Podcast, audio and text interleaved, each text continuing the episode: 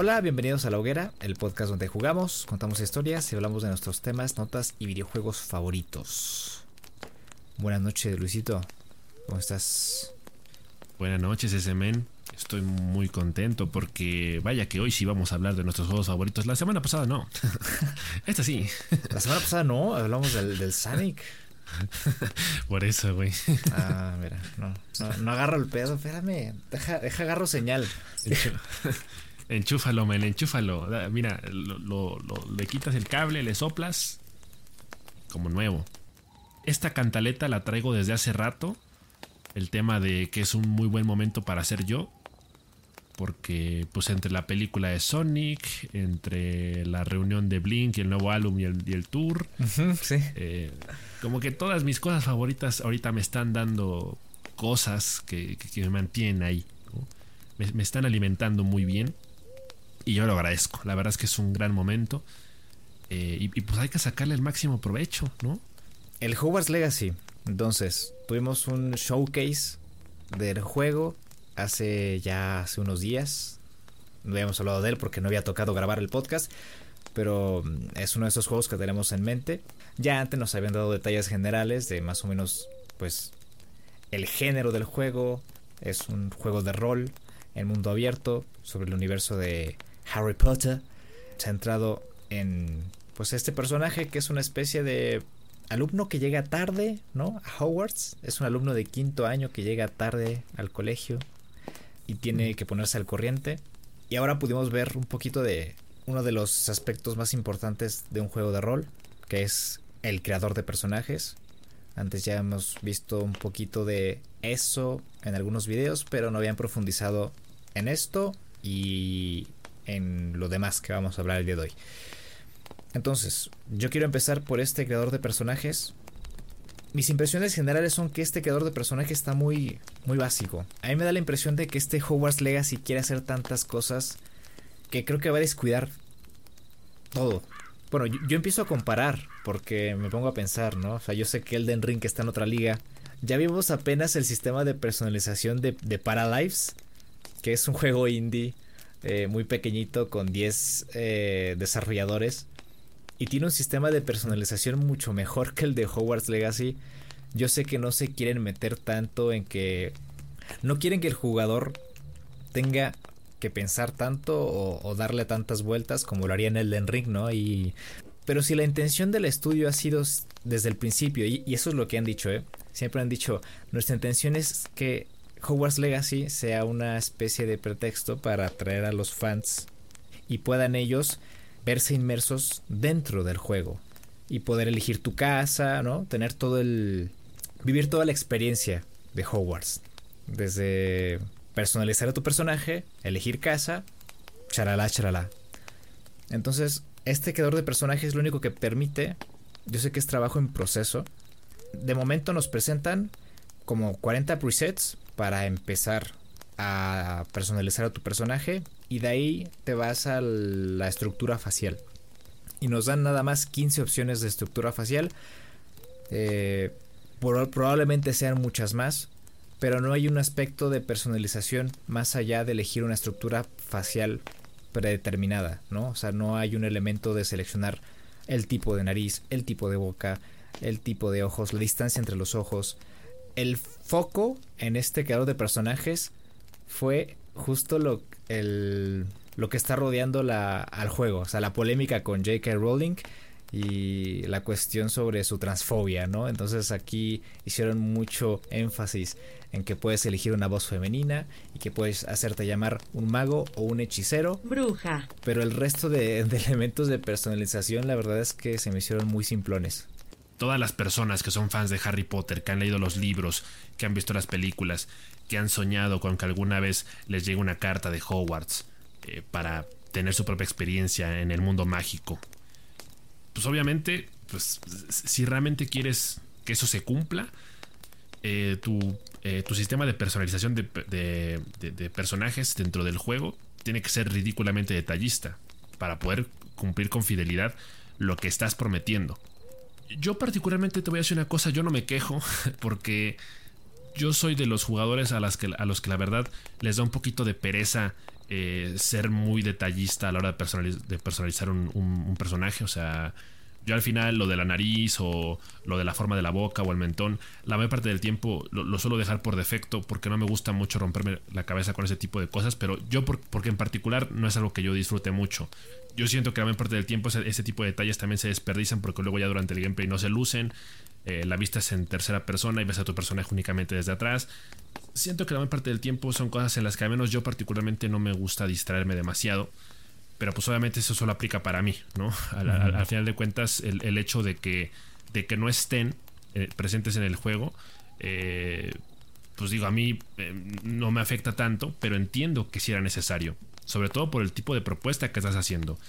Entonces, eso es importante, porque pues obviamente si, si la premisa es que cada jugador va a tener la oportunidad de contar su propia historia en Hogwarts, pues bueno, lo, mejor sería que les dieras esa oportunidad a, nivel estético, a nivel físico, o sea, realmente poderse verse ellos en pantalla para poder realmente decir soy yo, o sea, me cumplió mi sueño. Yo soy ese. De, niño. Sí, tal cual. Y, no parece que eso esté presente. Entonces sí, deja bastante que, que desear.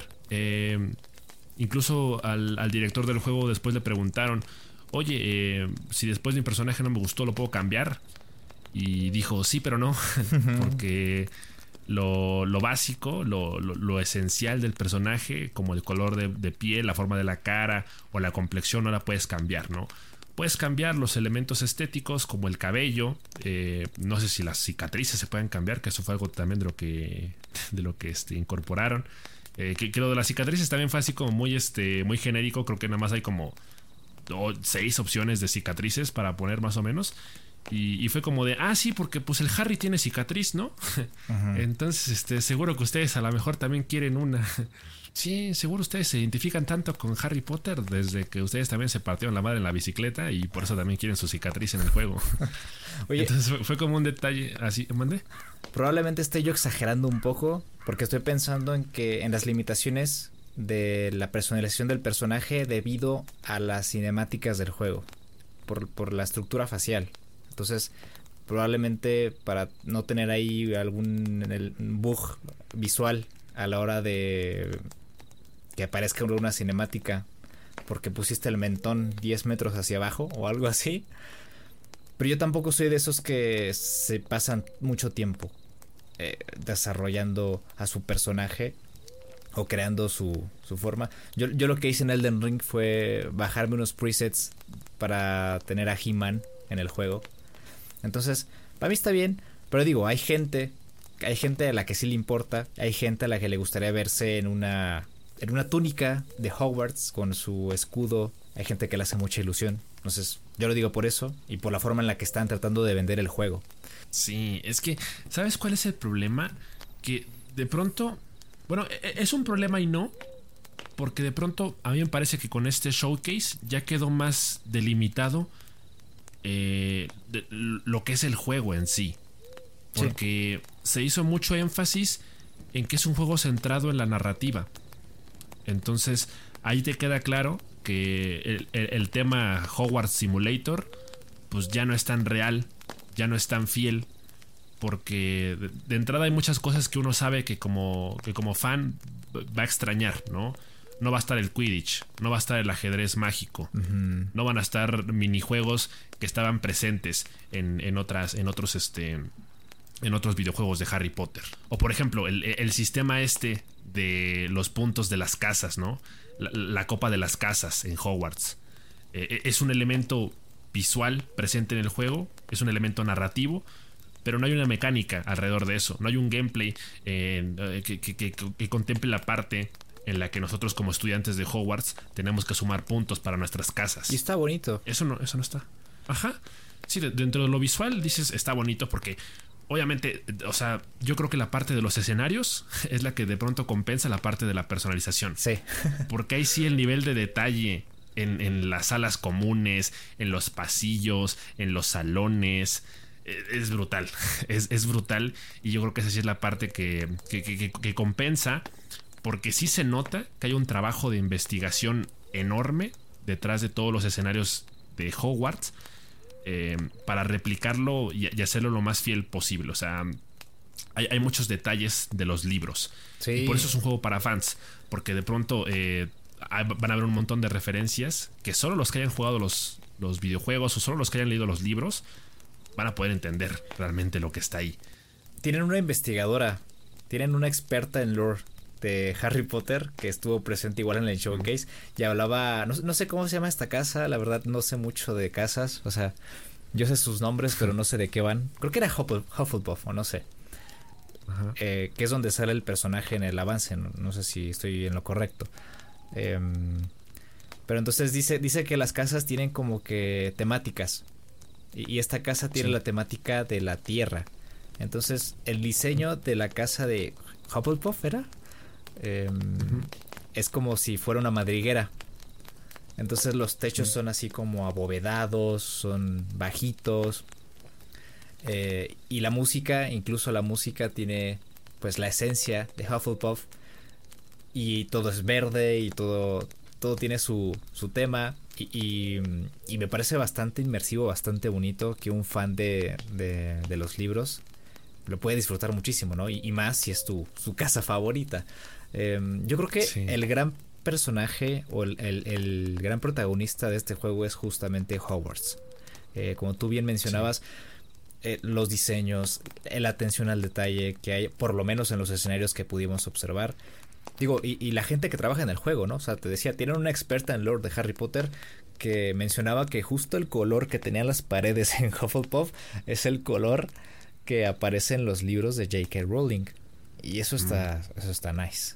Sí, aquí es donde de pronto uno como que siente la parte agridulce, ¿no? Sí. Porque uno sabe que eh, J.K. Rowling pues no está nada involucrada con el proyecto.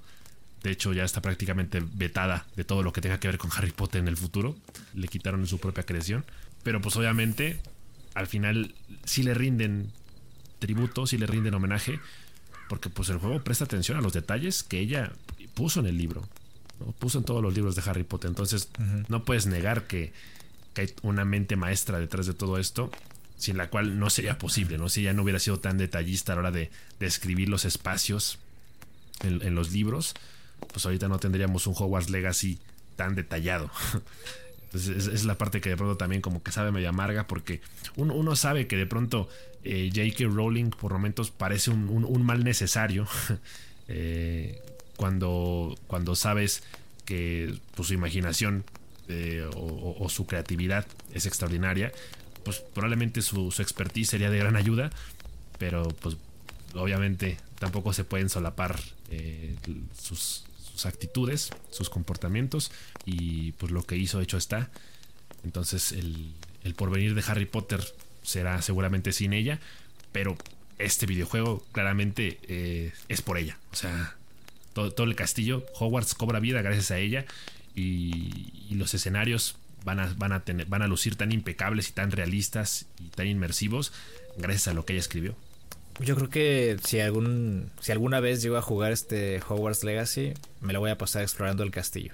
Eh, ese, va a ser mi gameplay, estar ahí viendo las, las, pinturas moverse y visitar, digamos, esas zonas icónicas de las películas, ¿no? Y no sé, ahí aventarse ahí un roleplay bien sabroso. Pero otro aspecto muy importante del que queríamos hablar igual y del que vimos pues, más detalles también, además del, del tour por Hogwarts, pues fue la introducción del combate, que es algo que me, que me gustó bastante y es, la segundo, es el segundo aspecto que me gusta más de este Hogwarts Legacy.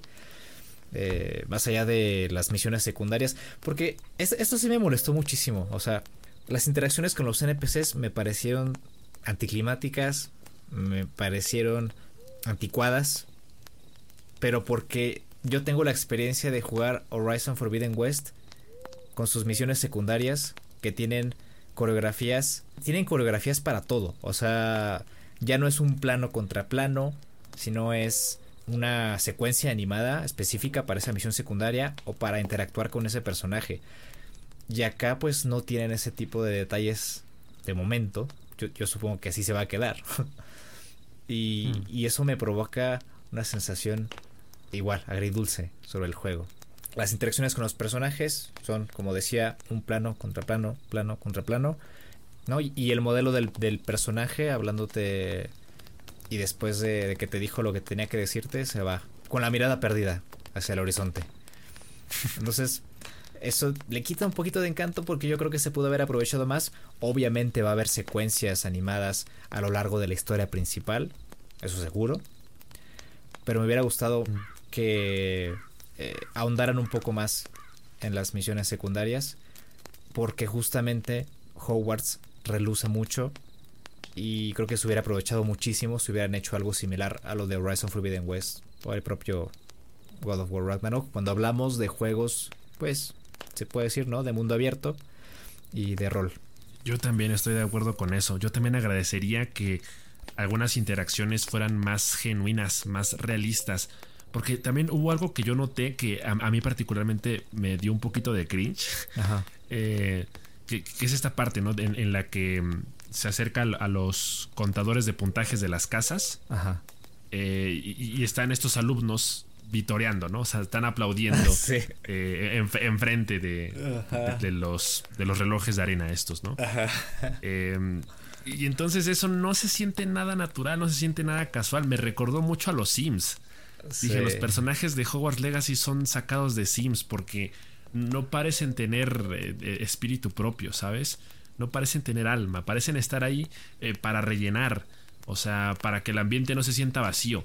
E, e, es un juego con mucha vida porque de pronto tú ves cuando el, personaje está explorando el castillo, ves que de pronto le sale alguien volando en su escoba, o le sale una lechuza, o le sale cualquier otra, otra, este, otra criatura fantástica, o pues bueno, la propia magia del castillo, ¿no? Como las escaleras que se mueven, las, las pinturas que tienen vida.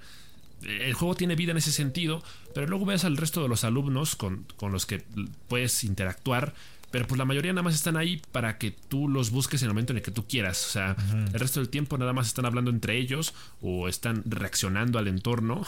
Sí. Y, eso es lo que, eh, como tú dices, sí queda, sí resulta muy anticlimático. Eh, o sea, ¿por qué están ahí? Si se supone que tienen otras cosas que hacer o tienen amigos o genuinamente no te lo crees, ¿no? O sea, de plano, yo no me lo creo. Yo, yo los veo así vitoreando enfrente de la copa y es como, ah, sí, Hufflepuff, Hufflepuff. O sea, no. Eh, digo que estoy de acuerdo, estoy, estoy segurísimo de que en Hogwarts tienen un sentido de pertenencia mucho más grande que el que yo tuve en mi, en mi universidad o mi preparatoria. estoy seguro que defienden sus colores a, muerte. Eh, pero aún así, no me lo creo. O sea, no, te la compro. Y, ese tipo de cositas sí se notan que, están ahí a, propósito, pero que realmente no aportan mucho. Como que incomodan más que cualquier otra cosa. Parece que, parece que los personajes están ahí para atenderte nada más. Como si fueran este dependientes de una, de una tienda. Como lo que sí sucede en Hogsmeade, ¿no? Que, que ahí están para atenderte y se entiende que tienen su trabajo ahí, ¿no? Y que tienen que hacer sus cosas ahí. Pero en Hogwarts pues es bastante extraño, ¿no? Que esté ahí el, siempre el niño ese con los dummies para que practiques y no se vaya y esté siempre ahí parado, ¿no? Porque, por ejemplo, una de las preguntas que se hacía mucho es si Hogwarts iba a ser un simulador de ir a clases, ¿no? Eh, eso se lo preguntaban muchísimo. Y al final, pues respondieron diciendo que pues, es un juego centrado en la, en la narrativa. Entonces, las clases están en función de eso a pesar de que el juego tiene un, sistema de día y noche, no hay horarios para las clases. Las clases forman parte de las misiones, eh, ya sean misiones, misiones principales o misiones secundarias, que requieran que aprendas un hechizo en concreto. Y entonces el, aquí se, la sacaron de la manga, ¿no? Dijeron, vamos a aprovechar, ¿no? ¿Cómo, ¿Cómo, va a aprender a jugar el jugador? Con las clases, o sea, nos ahorramos tutoriales, las disfrazamos de clases de Hogwarts y ahí están lo que necesitan saber para seguir eh, progresando. Buena esa. Sí. Igual me gustó cómo explicaron esta cuestión del libro del mago, ¿cómo se llama? El, manual este que tiene el, personaje, ¿no? Para, para acceder a las misiones, para acceder a sus hechizos, para acceder a todo, básicamente. Además de el, cuarto de los requerimientos, el Room of the Requirements. Sí, la, sala de menesteres. La sala de menesteres. Así la, conocíamos en español. La sala de menesteres. Que dicen que este libro se lo dio el Ministerio de Magia a este estudiante en específico porque llega atrasado, llega quinto año atrasado y tiene que ponerse al corriente. Entonces, este libro tiene como que mm, esta magia que hace que lo lleve a ciertos lugares donde va a aprender lo que tiene que aprender, donde va a hacer que se desarrolle el personaje. Y digamos que es como una herramienta mágica que le provee el Ministerio de Magia para que pueda ponerse al corriente. Y eso me pareció bien, que pudieran implementar la mecánica y que la pudieran fusionar con la narrativa del juego o con, con el universo del, del mismo. Y eso me, me, parece un buen detalle. Tú normalmente te imaginas que si es un simulador de ir a Hogwarts, bueno, al menos ah, como parecía en un principio, eh, dices, bueno, vamos a empezar desde el primer año, supongo. El, fan promedio de Harry Potter ya está crecidito, ¿no? Ya tenemos nuestros veintitantos, treinta y tantos por ahí seguramente. Y obviamente no quieres una experiencia de empezar desde el primer año, a pesar de que sí te haga ilusión de cierta forma, quieres un personaje con el que de alguna forma te puedas eh, identificar mejor o te puedas relacionar más. Entonces cobra sentido que el personaje sea mayor porque eso ayuda a la historia. Es un personaje que obviamente es más maduro, que aparte tiene un, background interesante porque pues, tiene esta habilidad de controlar la magia antigua. Y te lo presentan así, justamente para que no, sea, no, se sienta como muy tedioso el tener que empezar desde primer año a aprender lo más básico.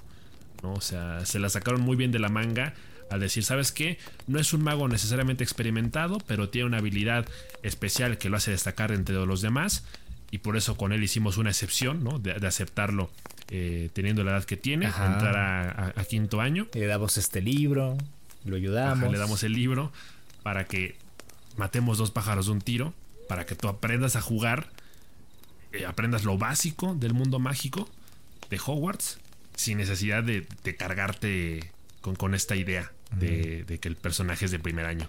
Sí. Sí, y el pretexto de, o la razón, la razón por la que avanza tan rápido es porque tiene ese don, tiene un don con la magia, ¿no? Con la magia oscura, creo, algo así. Sí. Tiene un don que es necesario para, para poder resolver un conflicto, que es el argumento de la historia del juego. Y eso me pareció 200 de IQ, o sea, me pareció bastante bueno. Sí. Em, y bueno, si quieres de aquí cerramos con el combate, ¿no? Porque igual este fue un, es un elemento fuerte, es un elemento pesado. Y era algo que queríamos ver, porque habíamos visto videos en los avances, habíamos visto cosas. Pero pues no quedaba claro cómo funcionaba, cómo íbamos a lanzar 100 hechizos eh, con tan poquitos botones, ¿no? Porque en el universo de Harry Potter hay muchísimos hechizos. Y acá lo resolvieron de una forma que me pareció igual bastante, bastante inteligente. Que es apretar R2 para acceder digamos, al modo al modo sexo de la, de la varita, al modo al modo ataque de la barrita, de la, de la barrita, de la varita, de won't. Y entonces con los botones de acción del, del control, X cuadrado, triángulo, círculo, em, disparar cuatro hechizos, ¿no? Poder tener acceso a cuatro hechizos, que cada hechizo tiene su cooldown, entonces puedes, o sea, entonces ya no puedes abusar de un solo hechizo y, y pues simplificar el gameplay, ¿no? Y eso me pareció igual bastante bueno. Y aparte vamos a poder tener acceso a otros 16 slots. A otros 16 diamantes con los que podemos incrustar hechizos. Que en total son 20 en el juego. no sé cómo lo van a hacer. Honestamente no sé. No sé cómo vaya a ser el tema. Probablemente sea una especie de... Con R2 activo el primer slot de 4 diamantitos, con R1 activo el segundo slot, el, con L1 y así, ¿no? No sé, probablemente. Em, pero la cuestión es esa, ¿no? Y el combate es bastante dinámico. Em, hay cosas que todavía me parecen que le dispares y empieza a girar en el aire, ¿no? El, daño sobre el personaje sea simplemente lanzarlo por los aires y que caiga al suelo. No sé, me siento que carece de gracia probablemente habrá más animaciones, ¿no? Porque igual hay este remates con los hechizos. Igual se, ve que están vistosos y están muy llamativos. Pero bueno, para eso también está el resto del combate. Podemos lanzar hechizos, podemos bloquear hechizos. Lo más interesante del tema es que los enemigos también pueden bloquear bloquear hechizos, desviar hechizos y utilizar escudos. Sí, a mí, a mí también me pareció muy interesante y muy completo el sistema de, de combate. Porque de entrada establecieron que los hechizos se dividen por categorías. Y eso lo, lo identificas por, por color. Por, por, ejemplo, los, los hechizos de color rojo son los de ataque. Los de color amarillo creo que son como de control. Por ejemplo, hay, hay una especie como de Wingardium Leviosa. Y luego los otros dos no me quedó muy claro de, de qué eran. Por ejemplo, el, el, el, que está en azul es el. ¿Será cómo se llamaba? El de la luz, el de prender la luz. ¿Luma era? Lumus, Lumus Maximus, creo era. Ah. Sí, sí. Entonces se dividen por categoría. Y pues a cada categoría se le asigna un color. Entonces, ahí es donde cobra sentido cuando mencionaron el tema de los estilos de combate. Porque yo supongo que estos diamantes eh, con cuatro slots para hechizos van a ser personalizables. Quiero creer que te los vas a poder armar a tu antojo.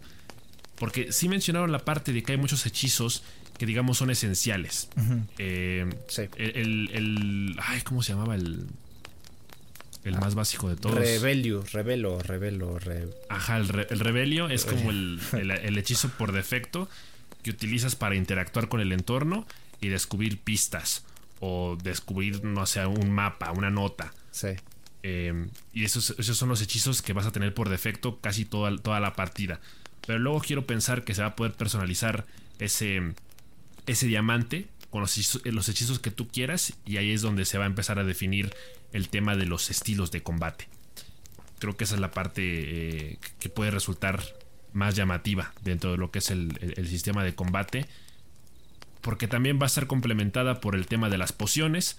Vas a poder elaborar pociones de curación o de o que potencien alguna habilidad, lo cual me parece genial.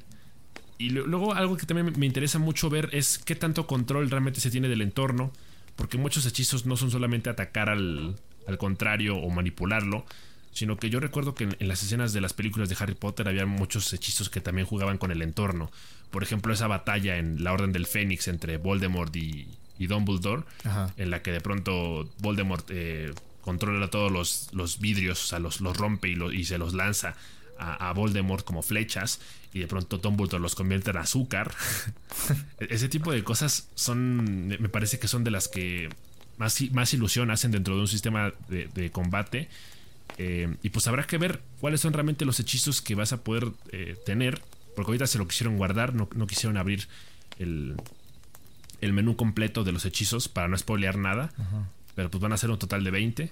Y, y, ahí es donde se va a empezar a ver hacia dónde se inclina la balanza en cuestión de, de qué tan divertido puede ser el sistema de combate, de qué tanto puede perdurar la diversión de usarlo, de jugar con él o de probar distintas combinaciones. Qué tan qué tan justificado está el hecho de que haya espacio hasta para 20 hechizos realmente, porque a lo mejor hay algunos que ni siquiera vas a terminar ocupando. Uno de esos hechizos que son inservibles va a ser el de mm, hacer que vomiten babosas, ¿no? Entonces sí, parece que nos están dando la oportunidad de ser creativos con el propio sistema de combate a la hora de, de, de confrontar a, a, los, a los rivales y y pues sí, de, de, pronto también se sacaron del culo esta cuestión como del sexto sentido. Ajá, sí. Que se lo copian a, a juegos como Spider-Man, Marvel Spider-Man o incluso los de Batman. Sí. Que es como el, el, el, timing para contraatacar, para contrarrestar un ataque. Como un parry, ¿no? Como lo un sistema de defensa. Sí, sí, exacto. Lo cual me parece bien, pero simplifica mucho el, el, el tema del, del, de la defensa como tal. Porque digo, yo estoy seguro que dentro del universo de Harry Potter deben existir un, un montón de hechizos de defensa. Sí. Y al final en, en, Hogwarts Legacy solo se va a ocupar uno para todo, que es el protego. Uh -huh. Entonces, eh, eso es lo raro porque piensas, bueno, para defensa propia solo se ocupa un hechizo. Pero para atacar a los enemigos que se están defendiendo, sí necesitas un, un, un hechizo en particular sí. que, que coincida, que sea de la misma categoría de la defensa que están utilizando ellos. Eh, digo, queda, queda claro que se apuesta mucho por lo que son los combos. Eh, eso se va a hacer mucho énfasis. O sea, el, juego te va a premiar los, los combos, los, los, hechizos que vayas enlazando. Eh, de ahí también que haya un cooldown para los propios hechizos para que no te, no te ensañes con uno, sino que eh, realmente le, varíes. Para que realmente tengamos combates que se sientan más realistas y, más intuitivos. Entonces, que tengas un poquito de, está bien. de presión también encima, ¿no? Si, tienes uno de tus hechizos en cooldown y probablemente sea un hechizo crucial para la batalla, no lo tienes. Tienes que buscar la forma de esquivar o de tratar de, protegerte. Sí, y, ahí ya es donde me parece que entra la parte de jugar con el entorno en función de, para qué funcionen los otros hechizos, de qué tanto control tengas de todo lo, lo que está a tu alrededor para confrontar o para defenderte a, mí me gustaría ver más, todavía más del combate. Yo siento que este showcase, que incluso lo hicieron así como muy informal, porque trajeron a un, Twitch streamer de Estados Unidos. Yo creo que este lo hicieron porque tenía que contar cierta información todavía antes del lanzamiento, que es en febrero, porque ya había pasado muchísimo tiempo desde la última actualización del juego. Y es que se vienen los Game Awards. Entonces, mm. yo creo que esa es una muy buena ventana, porque es diciembre, eh, dos meses antes del lanzamiento, ¿no? Que es febrero que febrero 21, supongo, que es regularmente la ventana de lanzamiento de la mayoría de juegos. 12, em, ¿no? 10. 10. Ah, ok. Entonces, yo creo que lo mejor o lo más extenso o por lo menos un gameplay más completo lo vamos a poder ver en, en The Game Awards. Que no sé por qué oficializan mucho los Game Awards, pero bueno, ahí está el espacio mucha gente los ve, entonces es totalmente comprensible. Y yo esperaría que, viéramos un poquito más de, de Hogwarts Legacy en, los Game Awards este, en diciembre. Justamente ese es el encanto de los Game Awards para mí ahorita, los, anuncios. Quiero, quiero, quiero ver qué, qué es lo que ha estado haciendo Kojima, por ejemplo. Quiero ver un poquito más del Hogwarts Legacy. Quiero ver por ahí a ver si se cuela algo de, del multijugador de Naughty Dog un montón de cosas. Incluso por ahí si me curan un buen indie, estaría buenísimo. Pues sí, sí, la, verdad es que este juego promete. Eh, como tú bien dijiste al principio, de pronto sí da la impresión de que es una mezcla de muchas cosas. Quieren prestar atención a demasiados apartados y al final eso confunde y, y preocupa en el sentido de que no esté bien detallado ningún apartado en particular, sino que sea nada más un poquito de todo. Em, yo creo que con este showcase, al menos yo me quedé un poquito más tranquilo en ese apartado porque ya quedó más claro que eh, eh, hay que decirlo, es un juego que busca complacer las dos partes y por lo tanto es un intermedio. Te quiere dar la experiencia completa de explorar Hogwarts a tu manera, a tu estilo, pero por otro lado también es un juego centrado en la narrativa, así que eh, van a haber muchas cosas en las que tampoco haya un gran nivel de detalle en cuanto a, en cuanto a exploración o interacción. Entonces eso hay que tenerlo presente. Eh, es lo más cerca que vamos a tener de, una experiencia completa de, Hogwarts. Yo me, yo me, atrevo a decir que este va a ser el mejor juego de videojuego de Harry Potter que hayamos tenido hasta la fecha. Sencillamente porque se salió del molde. No, no están haciendo ninguna alusión a los. a, la, saga cinematográfica. Obviamente hay referencias a los libros, al universo creado por J.K. Rowling pero hasta ahí, o sea, de ahí en fuera es una historia nueva, una historia original. Eh, me gusta mucho la parte en la que también enfatizan que tu personaje se va a ir haciendo un, camino eh, según su conducta, lo cual también es un poco raro, porque te dicen, bueno, tienes la opción de ser un mago buena onda, o puede ser un culero que vaya por ahí este, ninguneando a los demás y siendo bien apático. Ajá. Y, eso va a ir sentando las bases de su destino. Eso puede alterar la personalidad de tu personaje, puede ir este, cambiando incluso el final del juego. El bad ending. Así que eso también es interesante porque yo creo que ya desde ahí le está agregando un valor rejugable a, este Hogwarts Legacy por un tema de, de, toma de decisiones, o sea, de opciones de respuesta, de misiones en las que te quieras enfocar, de habilidades que quieras dominar yo creo que en esa, en, esa parte está, está completo y, por eso va a ser una experiencia, quiero creer, equilibrada. No 100% detallada, no 100% enfocada en una sola cosa. Te quieren dar una experiencia muy diversa y, por eso no hay nada que, que, a a, primera impresión digas, wow, esto es, esto es eh, mejor que cualquier otro juego. Excepto quizá de pronto la parte del, de los escenarios, eso sí hay que destacarlo la, parte de los escenarios yo creo que es el mejor apartado realmente que tiene este Hogwarts Legacy. Y de ahí en fuera, pues un poquito de todo, medio pulido, eh, a medio encerar. Y yo creo que eh, para el fan de Harry Potter promedio que lleva esperando años por algo así, eh, va a valer muchísimo la pena y le va a hacer mucha ilusión y seguro que van a quedar muy contentos y yo me incluyo. Así que estoy contento, estoy emocionado y pues ya Oh. que ya llegue ese 10 de febrero para jugarlo, men. Vamos a tener review entonces por acá. Claro, men. Claro que sí, nos vamos a sentar en la sala común de Gryffindor a, a discutir. Los, temas y los menesteres. Vamos a sacar ahí el mapa del merodeador y a meter nuestro nombre en el cáliz del fuego. Pues hasta aquí entonces el podcast de esta noche. Muchas gracias por escucharnos y estar con nosotros. Únanse al servidor de Discord. Tenemos wallpapers, ofertas de Steam, noticias, escenarios donde platicamos con ustedes y una comunidad bien bonita. Les agradecemos también sus aportaciones en Patreon que nos ayudan a mejorar nuestro contenido y continuar haciendo lo que nos gusta.